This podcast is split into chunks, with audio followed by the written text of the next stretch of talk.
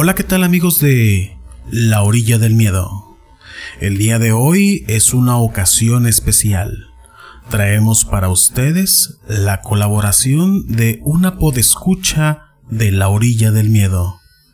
Ella se llama Itzel Olvera y nos regala una historia de su autoría.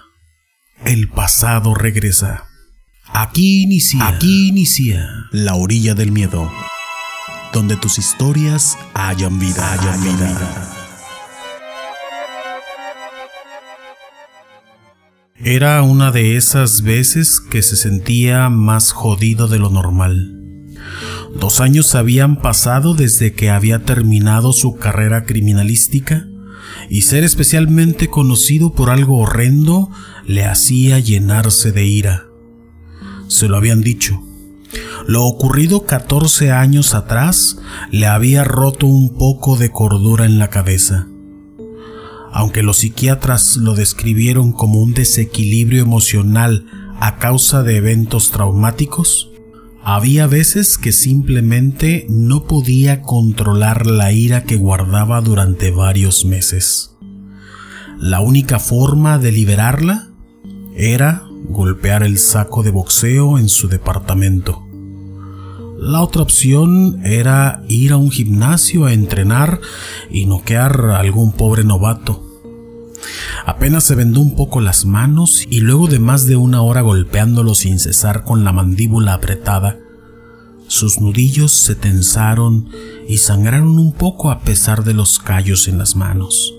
Respiró varias veces hondamente, mientras el sudor escurría por su cara y su pecho.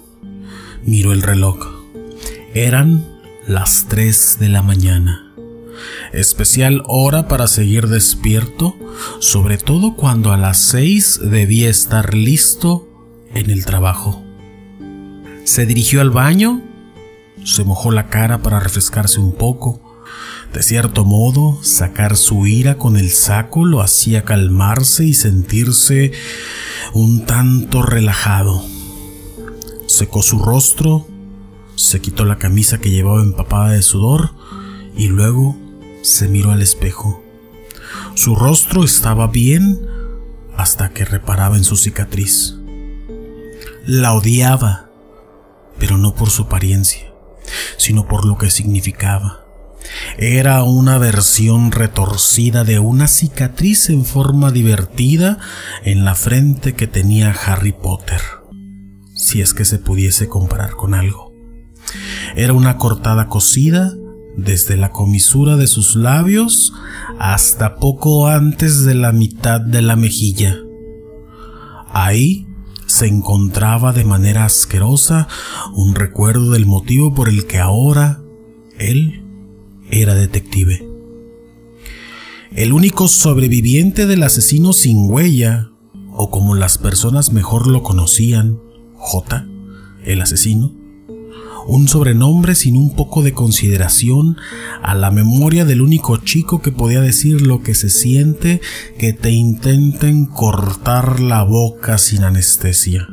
Aunque hacía tiempo que no le importaba, teniendo en cuenta que el decirle J a un asesino del cual desconocían su identidad se debía a él, Jaden ponerle de apodo a un asesino la inicial de su única víctima con vida?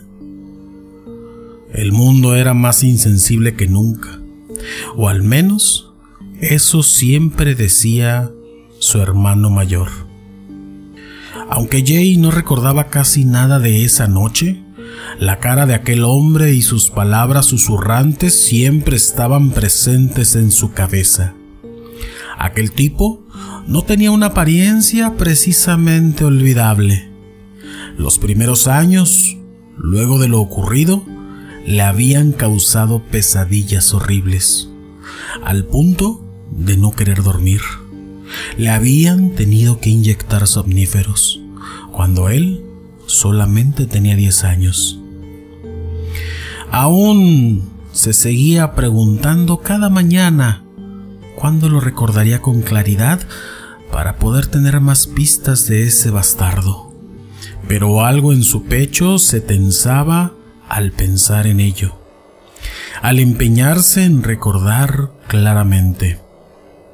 Servicios infantiles abogaron por él, ayudándolo a que la policía y los detectives del FBI se empeñaran por preguntarle sobre lo sucedido aquella noche.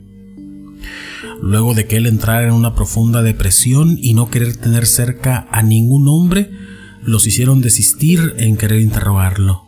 Ni siquiera él sabía a detalle lo que encontraron en él.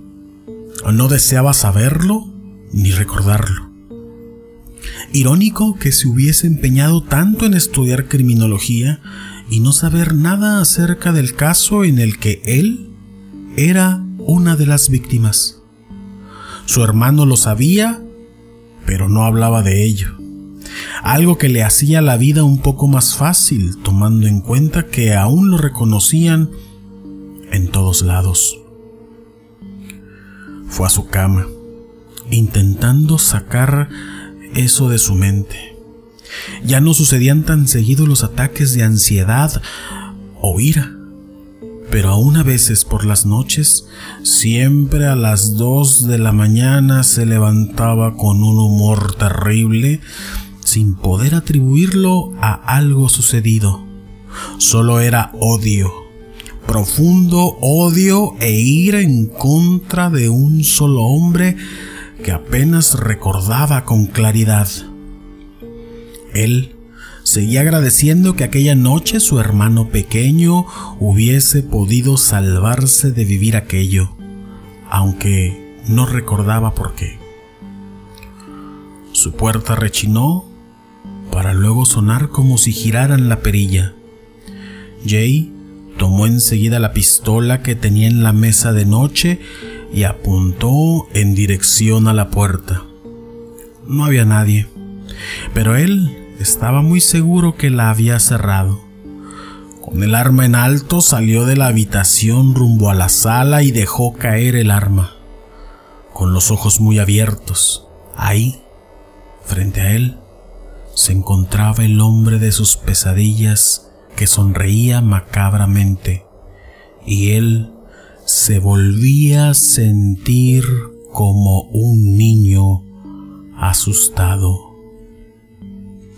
Su cuerpo se paralizó solo un momento, en el que ese hombre aprovechó y se acercó en un movimiento rápido hacia él. Y Jay perdió la conciencia.